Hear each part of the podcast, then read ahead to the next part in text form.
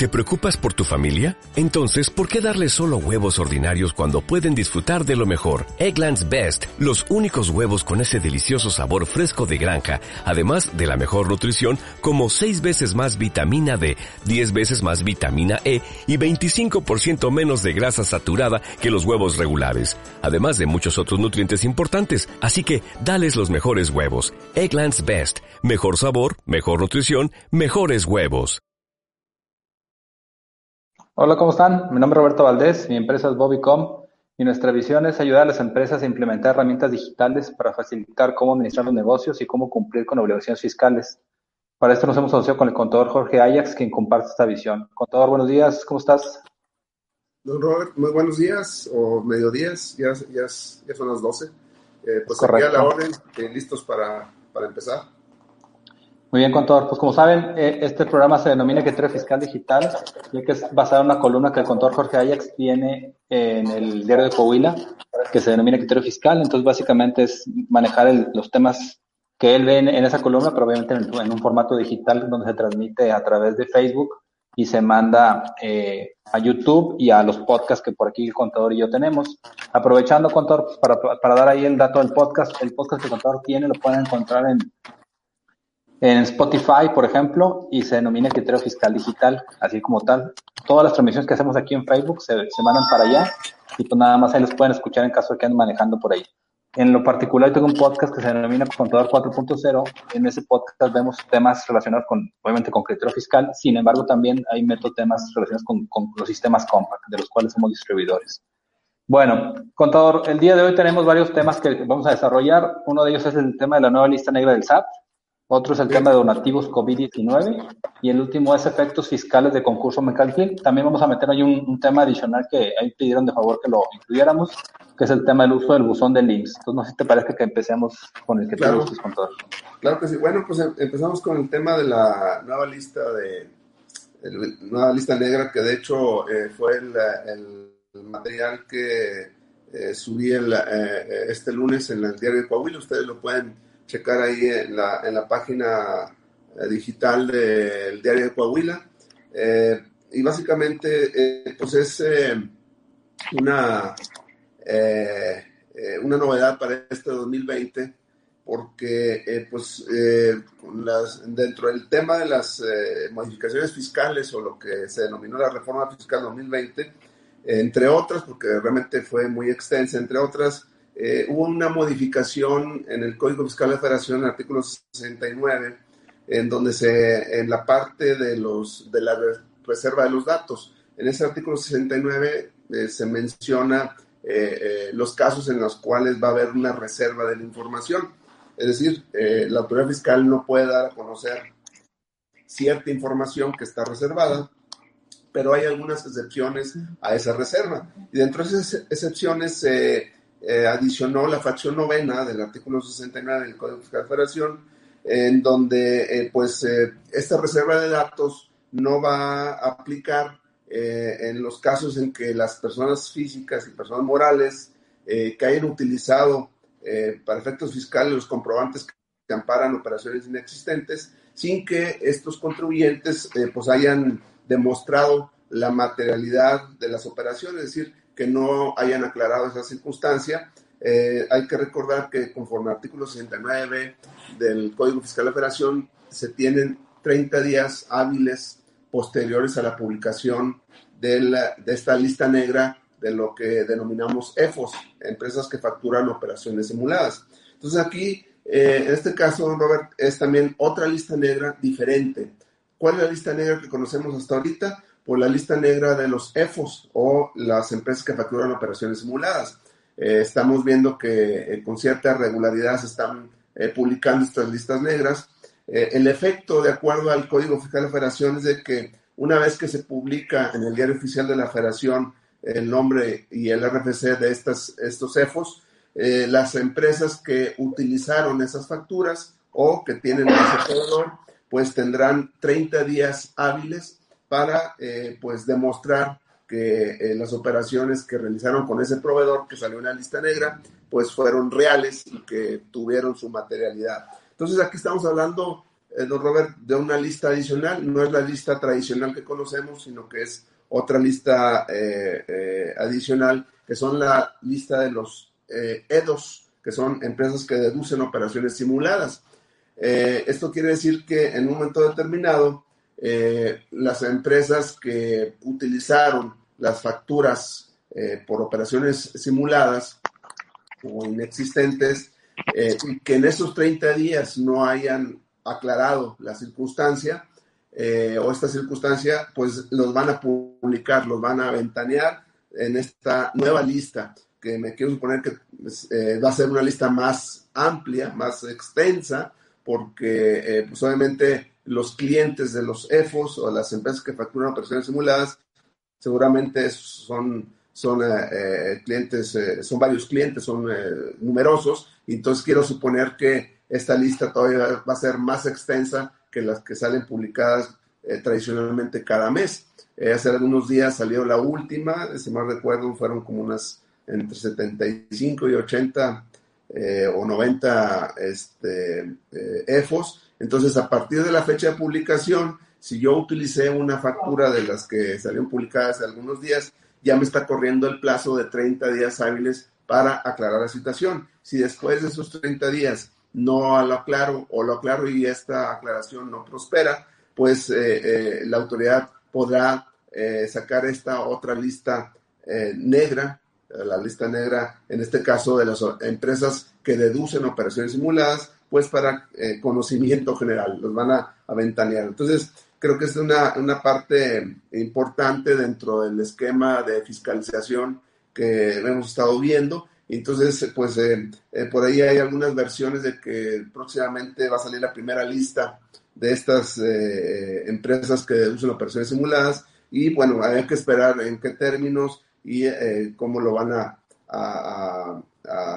enfocar, ¿no? Porque de alguna manera, pues ya hay empresas que utilizaron ese tipo de facturas, han estado saliendo pues ya prácticamente varios ejercicios hacia atrás entonces había que esperar esa, esa información o esa notificación. Entonces, eh, en resumen, ¿no, Robert? Una nueva lista que seguramente va a ser más amplia, más numerosa y pues eh, hay que estar al pendiente de esto. Yo creo que aquí sería bueno recordar el tema de las herramientas que se pueden utilizar pues para eh, llevar este control. Muy seguramente ahora se tendrá que, esta herramienta tendrá que ampliarse ahora a esta nueva lista, probablemente, no sé eh, eh, si por ahí esté eh, dibujando algo al respecto, don Robert. Sí, conta, hemos platicado en, en ocasiones previas que, que, dentro de los sistemas de la marca Compact, el, el propio módulo, de contabilidad trae un apartado que se llama módulo fiscal. El módulo fiscal es una herramienta que trae un apartadito especial que se llama EFOS y EDOS, donde tú como, como empresa que estás haciendo adquisiciones de mercancías y compra de servicios, eh, solamente recibes múltiples XML, esos XML se almacenan en tu contabilidad y esta herramienta que platicamos tiene la facilidad de conectarse a la plataforma del SAT, actualizar la lista de los EFOS y determinar cuántas operaciones tú como persona, tú como empresa tuviste con esas empresas que eh, omiten, perdón, que emiten operaciones simuladas.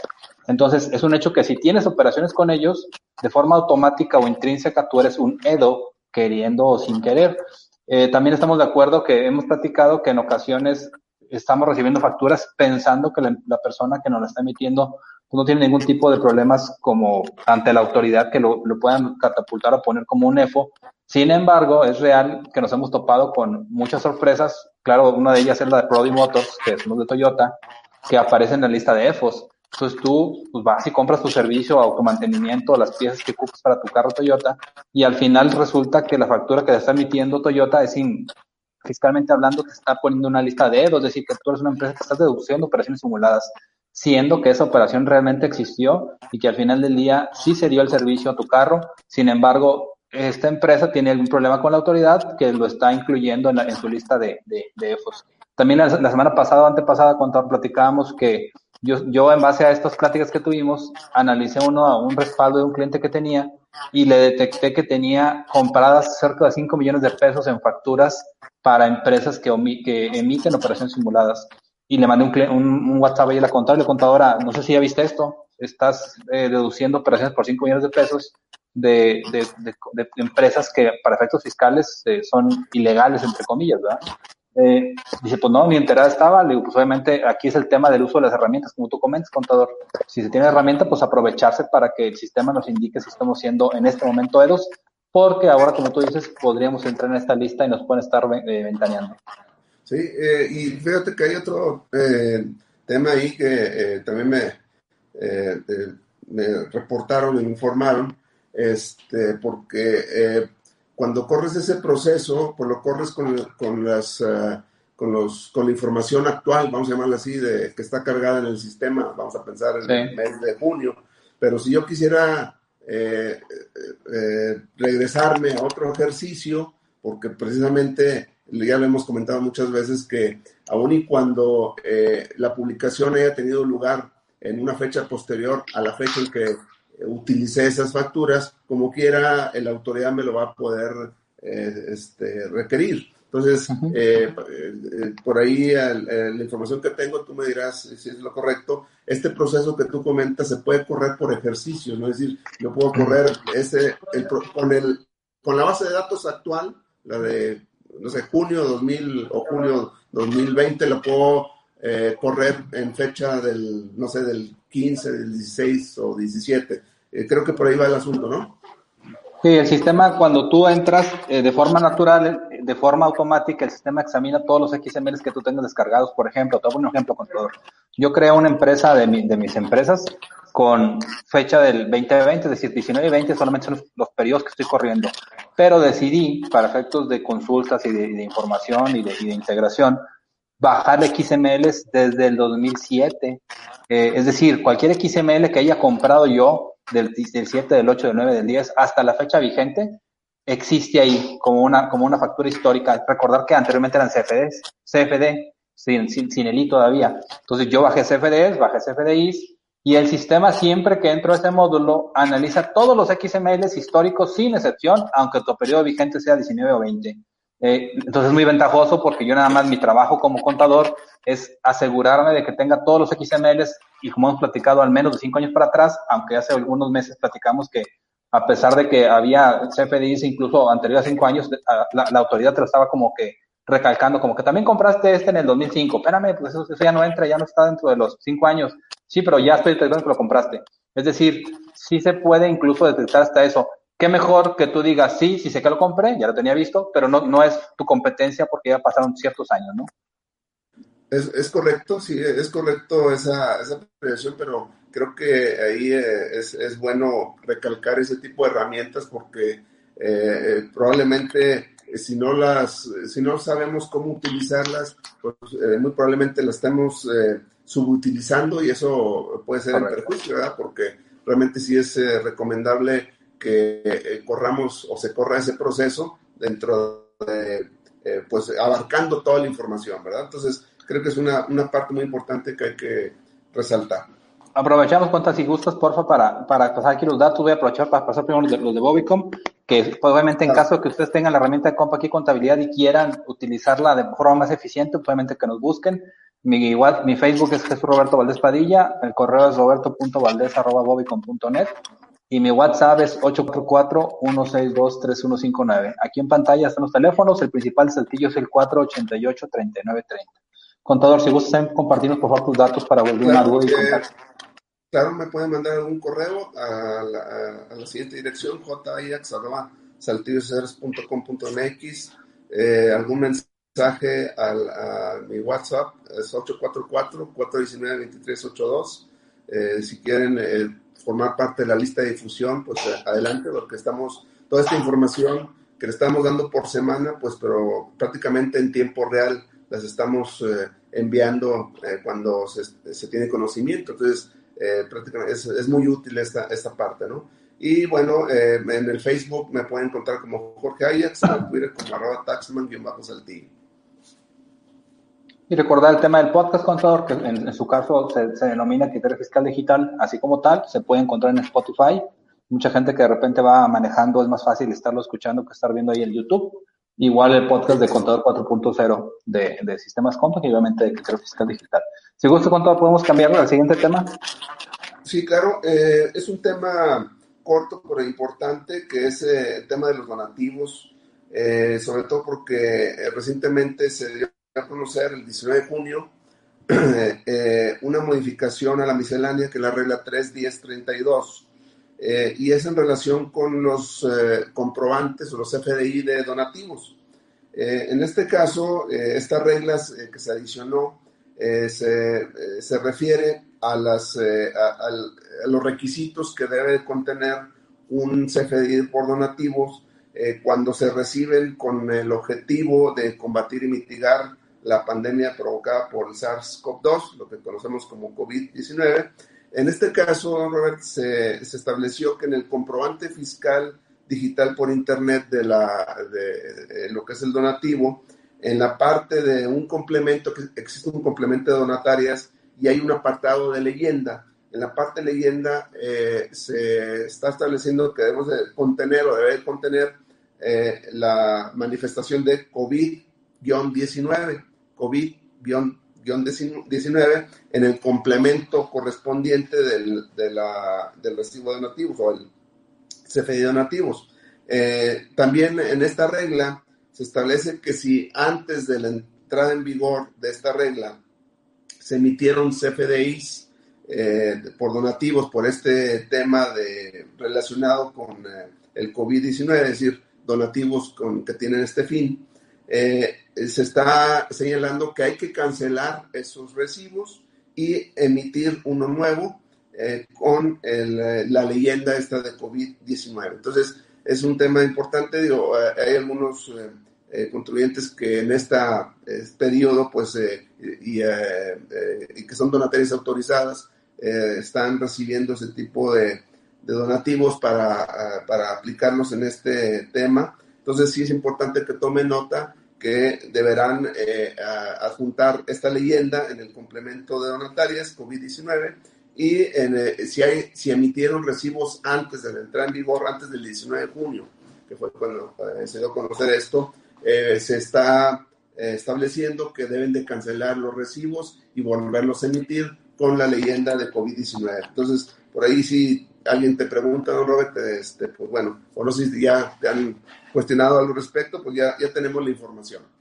Perfecto. Sí, no, no, todavía no me han cuestionado, pero obviamente en el tema de, sistemas es, es, simple el tema de la, la cancelación. Solamente nada más la remisión con ese tema de la leyenda para poder cumplir, ¿no? Sí. Eh, el complemento, este, pues bueno, es, es una, pues no sé si el nombre es correcto, Robert, un parche de la, del CFDI eh, estándar y bueno, ahí es donde se pide esa información, ¿correcto? Sí, eh, eh, muchas de las empresas que emiten XMLs o, CFDIs de, una factura y son empresas donatarias, tienen la obligación fiscal de, de, agregar ese complemento, como tú dices, que es como un parche o un complemento como tal, como el nombre lo indica, que adiciona la información de la factura en términos fiscales. Es decir, el CFDI cumple con temas fiscales en cuanto a campos, en cuanto a requerimientos, y el complemento adiciona información que de forma natural nunca podría estar en el CFDI porque pues, no son campos fiscales sino adicionales. Entonces, la empresa donataria utilizaría ese complemento y en ese complemento se adicionaría ese tema del COVID-19. Perfecto. Bueno, eh, si quieres pasamos... El siguiente tema es el tema del concurso mercantil, Concurso mercantil. Eh, eh, ¿Qué es esto del concurso mercantil? No es algo nuevo, pero sí es un tema que podríamos explorar dadas las circunstancias, don Robert. el tema es de que pues eh, con este tema de la, de la pandemia eh, y de la emergencia eh, sanitaria, pues se está viendo que algunas empresas lo están pasando mal y pues están en una cuestión de dificultades económicas, ¿no? y sobre todo enfocado a empresas con pasivos fiscales, es decir, que tengan créditos fiscales o que tengan un pasivo fiscal. Eh, aquí nos está mencionando don Alfredo Morán, que está su papá, nos está viendo también. Un saludo ahí a don Alfredo hijo y a don Alfredo papá. Eh, tu maestra, Laurentina, creo que también está por ahí saludando. Saludos. Este, bueno, y pues te comentaba, el, el, tema es de que pues no quisiéramos hablar de esto, pero en un momento dado pudiera ser alguna alternativa alguna empresa que pues en este periodo la, la pasó muy mal, o lo está pasando muy mal, y que pues eh, eh, aparte de los pasivos eh, comprobadores y demás, pues tiene una carga fiscal, un pasivo fiscal, es decir, deben, deben impuestos, ¿no? Entonces, ¿qué, puede, ¿qué se puede explorar al respecto? Es una pregunta, oye, ¿sabes qué? Oye, quiero cerrar la empresa, no quiero continuar, pero tengo un pasivo pues muy importante con, con Hacienda o con el Seguro Social, o sea, con la autoridad fiscal. Entonces, eh, precisamente este, esta parte me pareció interesante comentarla eh, y, eh, y, le estoy denominando efectos fiscales del concurso mercantil. ¿Qué es el concurso mercantil? Bueno, es un procedimiento previo a la quiebra, ¿no? sabemos cuando una empresa ya no puede continuar, pues se va a, se en quiebra. eso quiere decir, también Cris está saludándonos por ahí. Eh, eh, el, tema es de que eh, es un procedimiento previo a, la quiebra, es decir, sin llegar a la quiebra, se puede llegar a un acuerdo con los acreedores. este, este procedimiento, este tiempo antes de la quiebra se le llama concurso mercantil, que es, es un periodo que se, se pone en stand-by cualquier acto eh, tendiente a, que me quieran embargar o que me quieran, eh, pues, eh, aplicar algún tipo de castigo. Entonces, ¿por qué? Porque se abre un periodo de negociación con los acreedores. Para esto, bueno, hay toda una figura, hay un conciliador, que se, se nombra un conciliador, para llegar a un acuerdo con los acreedores. Y precisamente dentro de los acreedores, pues puede estar el SAT, puede estar eh, eh, o una autoridad fiscal. Entonces, precisamente, eh, en, principio, que de manera general, ¿qué es lo que me permite entrar en un procedimiento de concurso mercantil? Bueno, para empezar, se suspende el pago de las obligaciones vencidas y por vencer. Es decir, no, me permite no pagar. Si traigo esos adeudos, me permite no pagar. Eh, se cuantifica si hay eh, eh, adeudos en moneda extranjera, se congela, por llamarlo, llamarlo, de alguna manera, al tipo de cambio vigente en la declaración del concurso mercantil a partir de esa fecha. se suspende la generación de intereses durante el periodo que estamos conciliando. asimismo, se puede convertir la deuda en UDIs, si así lo, lo acuerdan, y se, se suspenden los procedimientos administrativos de ejecución de créditos fiscales. Y si traigo por ahí una ejecución ya fiscal, se suspende hasta en tanto no se, se llegue a una, un acuerdo. Entonces, eh, en principio este procedimiento eh, me congela, vamos a llamarlo así, la situación para que yo pueda de alguna manera negociar de manera tranquila, vamos a llamarles manera, sentarnos a la mesa y negociar los términos del pago de esa, de esa, de esa deuda. Eh, dentro de este procedimiento, pues bueno, ¿cuáles serían mis ventajas desde el punto de vista fiscal? Bueno, ya lo comentamos, primero se suspende cualquier acto eh, donde eh, la autoridad esté haciendo presión para, para embargarme, ¿no? los créditos fiscales siguen causando actualizaciones y multas y accesorios, pero una vez que se llegue a un acuerdo con los acreedores, se van a cancelar actualizaciones, multas y accesorios. Es decir, una vez que llegue a un acuerdo con los acreedores en, su, en su, generalidad eh, me van a poder condonar los accesorios, las actualizaciones, las multas y los accesorios. Esto conforme eh, al mismo Código Fiscal de la Federación. Eh, asimismo, me va a poder aplicar el fisco federal una, un porcentaje de condonación de créditos fiscales igual al porcentaje que yo acuerde con los acreedores este, no fiscales, vamos a llamarlo así. Entonces tenemos que manejar esa, parte porque finalmente también se va a tener, tener que alinear eh, eh, eh, el fisco como un acreedor más de una, obviamente de una deuda, en este caso una deuda fiscal. en, el, en, el, caso de, del impuesto a la renta también hay una parte muy interesante, don Robert, porque en este caso cuando me perdonan las deudas, vamos a poner que ya llega un arreglo y me van a condonar, a condonar el 50% de los adeudos eh, de cualquier tipo. Eh, esta condonación, el efecto fiscal es que es un ingreso acumulable, es decir, yo tendría que pagar impuestos sobre la parte que me condonen. Afortunadamente en el Código Fiscal, perdón, en la Ley de Impuesto de Renta, se establece una disposición que cuando esas deudas perdonadas me permiten deducirlas de mis pérdidas fiscales por amortizar, eh, y si las, el adeudo, las, las condonaciones eh, eh, que me están dando de mis deudas son mayores a mis pérdidas fiscales, la diferencia no, que no alcanza a cubrir con las pérdidas fiscales ya no se convierte en un ingreso acumulable. O sea, al final de cuentas es algo beneficioso que no tenga que pagar impuestos sobre algo que me están condonando. Si no existiera esta disposición, pues además de que pues, seguramente la, esté pasando muy mal económicamente, voy a tener que estar pagando impuestos por la condonación de los adeudos. Entonces, es una parte interesante, es un tema poquito amplio, un poquito técnico, pero creo que aquí la idea que quiero dejar, Robert, es de que eh, sepamos que existe este procedimiento de concurso mercantil y que en un momento dado, en caso de tener eh, pues adeudos fiscales, pues es, eh, sería conveniente analizar la conveniencia de entrar en un proceso de estos. ¿Cómo ve, don Robert?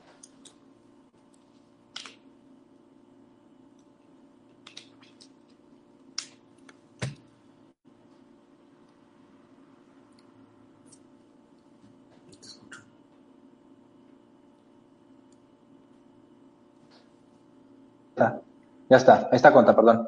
Le decía, contador, que, que en el caso de que haya alguna duda técnica o algo, pues obviamente aprovechar para que ahí lo contacten, porque al final de cuentas son temas muy, muy especializados y muy técnicos que muchas veces sí se requiere ya un especialista para que nos esté apoyando, ¿no?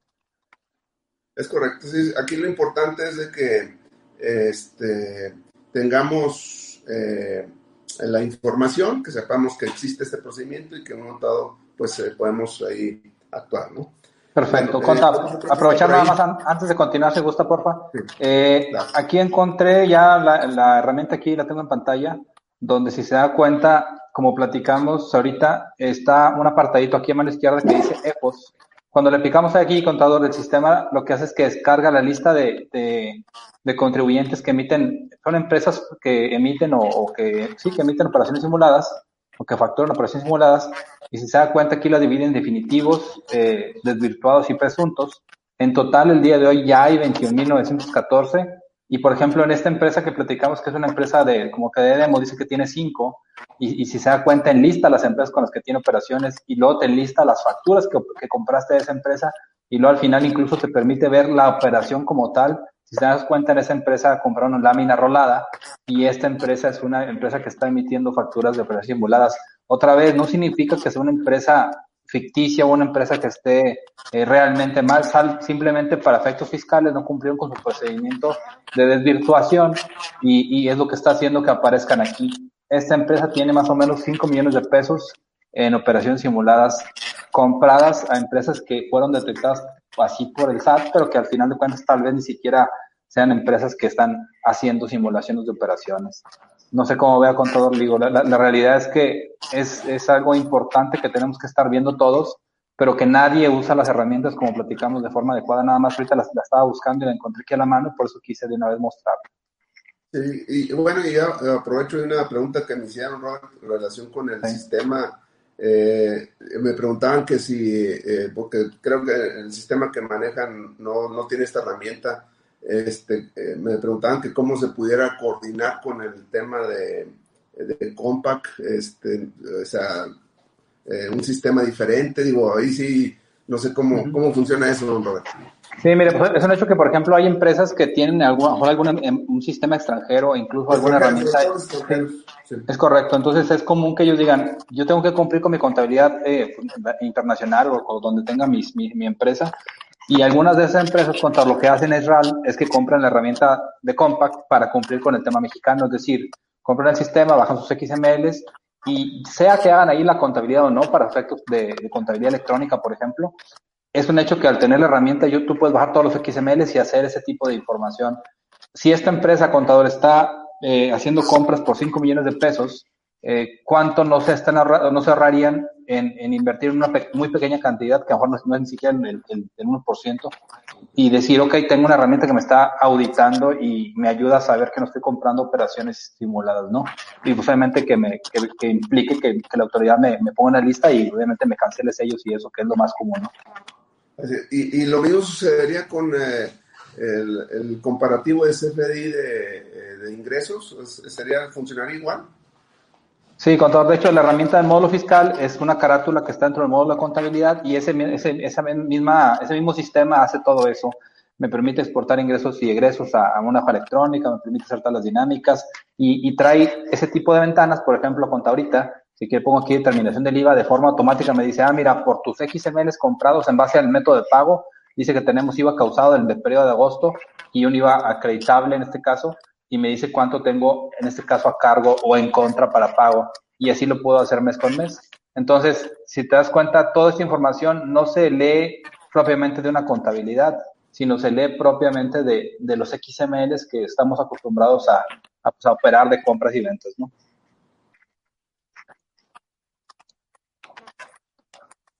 ¿Cómo ves, Conta? Ok, correcto. Bueno, bueno entonces, es, el tema general para cerrar ese tema. Y si adicionamos un tema con ahí de, de Pay for que incluyéramos porque me lo estaban solicitando unos clientes. Si gustas lo vemos. Claro. Claro, eh, bueno, eh, este tema tiene que ver, con este, una publicación en el diario oficial de la Federación, este, precisamente el día de hoy, eh, en cuanto a lo que se denomina el, el, el buzón eh, tributario, pero para efectos del Seguro Social. Es un acuerdo, bueno, son dos acuerdos eh, publicados este, el día de hoy. Eh, ahí lo puse en pantalla, ¿cuánto eh, Ah, ahí lo tienen. Ok. digo, no para que lo estén viendo, ¿no? Ok. aquí el, el, tema es de que hay una eh, son los lineamientos generales para este buzón tributario, que realmente es muy similar o funciona muy similar que el que conocemos eh, con el SAT. Eh, aquí llama la atención una de las, uno de los puntos que probablemente se tenga que rectificar, había que ver, porque para efectos del uso de este buzón IMSS, se maneja como una cuestión opcional, es decir, los particulares o quienes eh, deseen realizar eh, algún tipo de interacción con el Seguro Social, pues eh, lo maneja como una opción. Probablemente, o a lo mejor más adelante lo manejen ya como una obligación, como está el tema del SAT. Ahorita lo está manejando como una, una opción. En este caso, lo que se establece en este, estos lineamientos es de que el, el, Seguro Social va a dar a conocer cuáles son aquellos eh, eh, actuaciones que van a, poder eh, realizarse a través de este buzón IMSS. lo van a conocer en, su página, pero en general, pues sí, prácticamente los, los usuarios pueden ser los mismos cuentavientes, los patrones, los contadores públicos y básicamente se va a referir a, tipos de trámites y em, operaciones que se pueden realizar a través de este buzón eh, de, de, Funciona muy similar, les comentaba, al buzón tributario del SAT, porque, eh, bueno, eh, para empezar, es, en la página del Seguro Social vamos a tener que solicitar que nos, la autor sea, que queremos, que deseamos utilizar el buzón IMSS, nos va a pedir algunos datos, nos va a dar una un acuse de, recibo y una vez que yo acepte de manera expresa que quiero utilizar el buzón IMSS para los trámites que a través de este buzón se puedan utilizar, pues en ese momento ya eh, puede existir esa em, eh, interacción. Para esto, muy similar al tema de, del SAT, eh, dentro de los datos de contacto me van a pedir un correo electrónico, un número telefónico del móvil o del celular, eh, puedo eh, establecer, establecer hasta cinco correos electrónicos diferentes. Eh, ¿Por qué? Porque el procedimiento sería también muy similar a lo que pasa con el SAT. una vez que haya alguna situación a notificar, me van a mandar un correo electrónico. Tengo tres días para abrirlo. Si en esos tres días no lo abro, se da por notificado a partir del cuarto día hábil siguiente. Si yo lo abro, pues bueno, me doy por notificado de la, de la información que se está eh, estableciendo a través de, esta, de este medio, ¿no? Entonces, eh, va a ser una circunstancia por el momento opcional, tengo que aceptar de manera expresa que lo quiero usar, eh, va a haber un procedimiento de identificación para que pues pueda yo acceder o accesar a este buzón IMSS. Entonces, es una cuestión que seguramente en los próximos días pues los irán, a dar algún tipo de, manual o de pues explicación un poquito más amplia eh, o ya eh, pues que salga cuando menos este, eh, en la, mostrada en la página del, Seguro Social. Entonces, es una, una parte, creo que buena, porque pues bueno, ya también entramos a la parte digital de la notificación, de, las, de todos estos temas este, ante el Seguro Social, ya estamos acostumbrados a, para efectos del SAT, pero en, este, en esta ocasión pues se va a tratar de eh, eh, procedimientos, trámites, eh, respuestas, consultas, etcétera, que se van a poder hacer a través de este buzón IMSS. Y bueno, creo que es algo, sí es, recomendable y en momento dado, pues a medida que se vayan implementando los tipos de trámites que vamos a poder hacer, pues va a ser un poquito más ágil las, los trámites ante, ante el Seguro Social. Eh, eh, creo que es más o menos en resumen lo que nos habla esta, esta parte, don Roberto. Conta una pregunta. Eh, aquí están preguntando aquí por, por WhatsApp, alguien de lo que está viendo. Yo entiendo que básicamente el tema del buzón este de links semejante al del SAT básicamente es para notificaciones. Aquí plantearon una pregunta relacionada con el tema del CIPARE, que si por ahí se va a poder, no sé si generar o qué, es lo que querían preguntar realmente. Pero pues obviamente yo siento que el CIPARE ahorita está totalmente desconectado, estaría desconectado de esto, ¿no? El CIPARE pues no, no, no tendría nada que ver ahí con el buzón de línea. Sí, bueno, pues, probablemente algún tipo de, de, aclaración o algún tipo de procedimiento se pudiera implementar. Lo que sí, eh, vuelvo a repetir, eh, el mismo Seguro Social nos va a decir cuáles son los trámites. Probablemente no todos, probablemente algunos no entren a, tipo de, del buzón del seguro, igual como sucede que en el SAT. Hay algunos procesos eh, en el SAT que todavía tenemos que ir de manera presencial a hacerlos al SAT. Probablemente aquí suceda algo similar.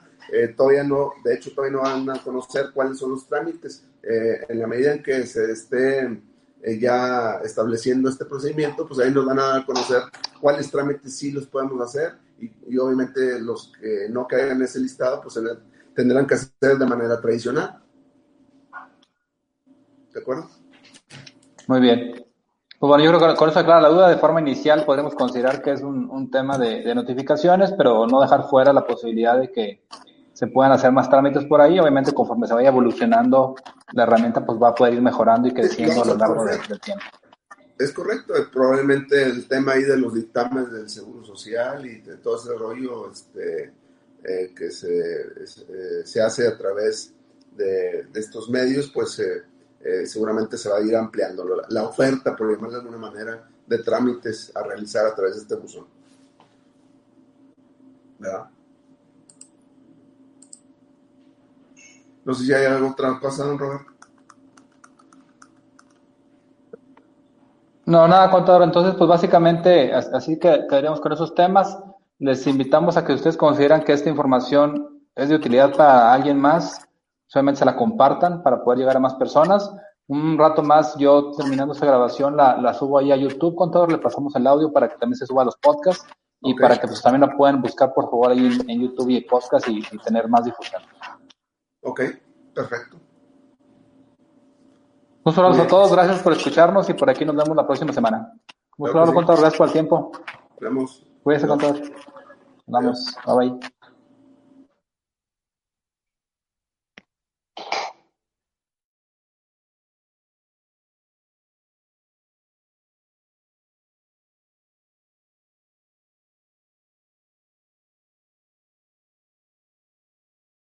¿Te preocupas por tu familia? Entonces, ¿por qué darles solo huevos ordinarios cuando pueden disfrutar de lo mejor? Eggland's Best, los únicos huevos con ese delicioso sabor fresco de granja, además de la mejor nutrición como 6 veces más vitamina D, 10 veces más vitamina E y 25% menos de grasa saturada que los huevos regulares, además de muchos otros nutrientes importantes. Así que, dales los mejores huevos. Eggland's Best, mejor sabor, mejor nutrición, mejores huevos.